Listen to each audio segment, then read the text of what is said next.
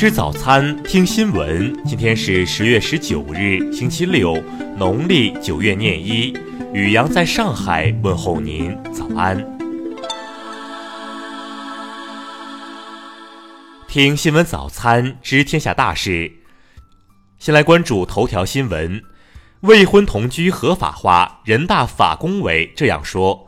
昨天，全国人大常委会法工委发言人臧铁伟回答记者提问时，对未婚同居问题作出回应。臧铁伟说：“近年来，随着社会经济的发展和人们观念的变化，在我国未婚同居的情况越来越多。现行法律暂未作出明确规定，主要有如下考虑。”一是随着人们观念的变化，未婚同居在一些地方为一部分人所接受，但是在整个社会上还远未形成共识。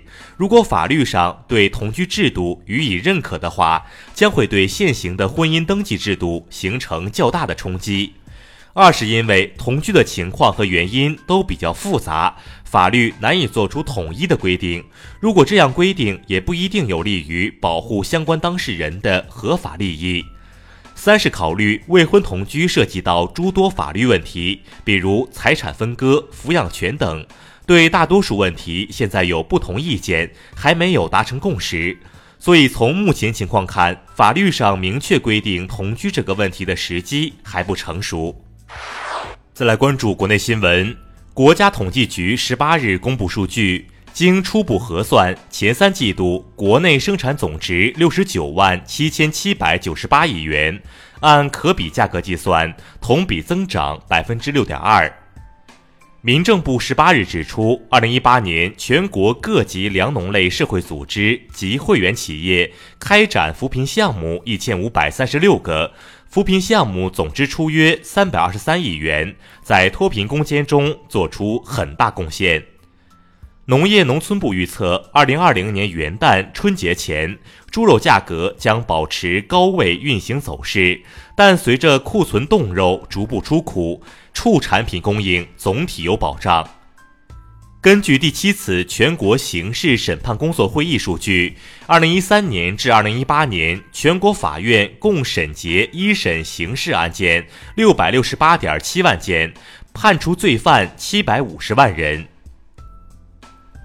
国家医保局等四部门日前联合印发文件，探索完善门诊慢性病用药保障机制，确保两病患者医疗负担年内减轻。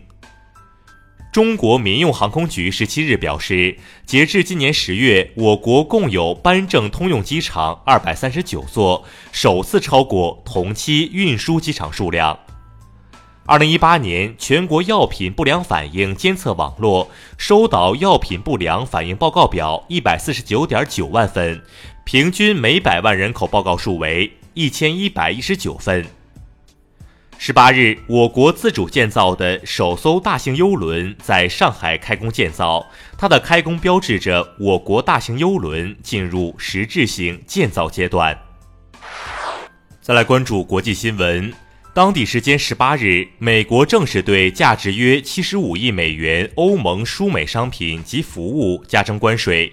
欧盟方面回应称，对此别无选择，只能予以反击。日本官房长官菅义伟十八日透露称，首相安倍晋三已在国家安全保障会议下达指示，要求探讨是否将自卫队派往中东。日本官房长官菅义伟十八日透露称，首相安倍晋三已在国家安全保障会议下达指示，要求探讨是否将自卫队派往中东。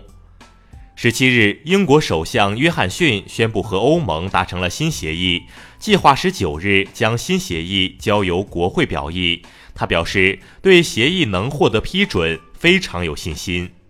叙利亚库尔德武装十八日表示，尽管已宣布停火，土耳其军队仍在攻击叙利亚北部城市。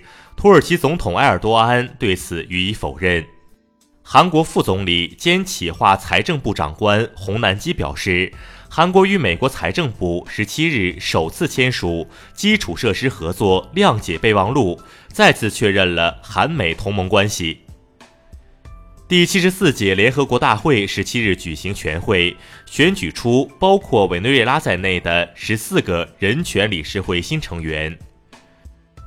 日本政府十八日在内阁会议上敲定，为配合二十二日的天皇即位礼正殿之仪，将实施政令恩赐，对象约为五十五万人。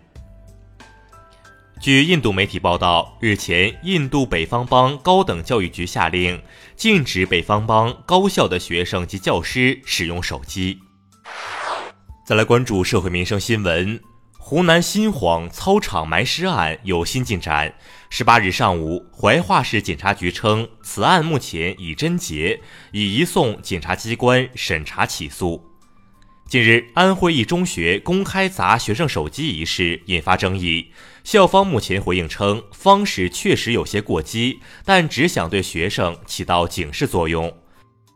十八日，滴滴公司表示，黑名单功能推出至今，已有两千两百四十八万用户使用过。无论司机还是乘客，只要把对方列入黑名单，一年内都不会再跟对方同乘。浙江一男子两次起诉与病妻离婚，企图通过离婚摆脱夫妻义务，并拒绝离婚后提供医药费补偿。法院审理后依法将其诉讼请求驳回。针对网传禹州市部分学校强制购买学生平板等问题，禹州市教体局表示，已成立排查小组专项排查，同时要求各单位学校开展自查。再来关注文化体育新闻。第七届世界军人运动会十八日晚在武汉市隆重开幕，篮球国手王治郅担任中国代表队旗手。昨晚中超联赛进行了第二十六轮的较量，天津天海三比一战胜武汉卓尔，深圳佳兆业二比三负于广州恒大。文旅部十八日宣布正式启动征集活动。在二零一九年十月至二零二零年四月间，面向全国征集非遗主题旅游线路。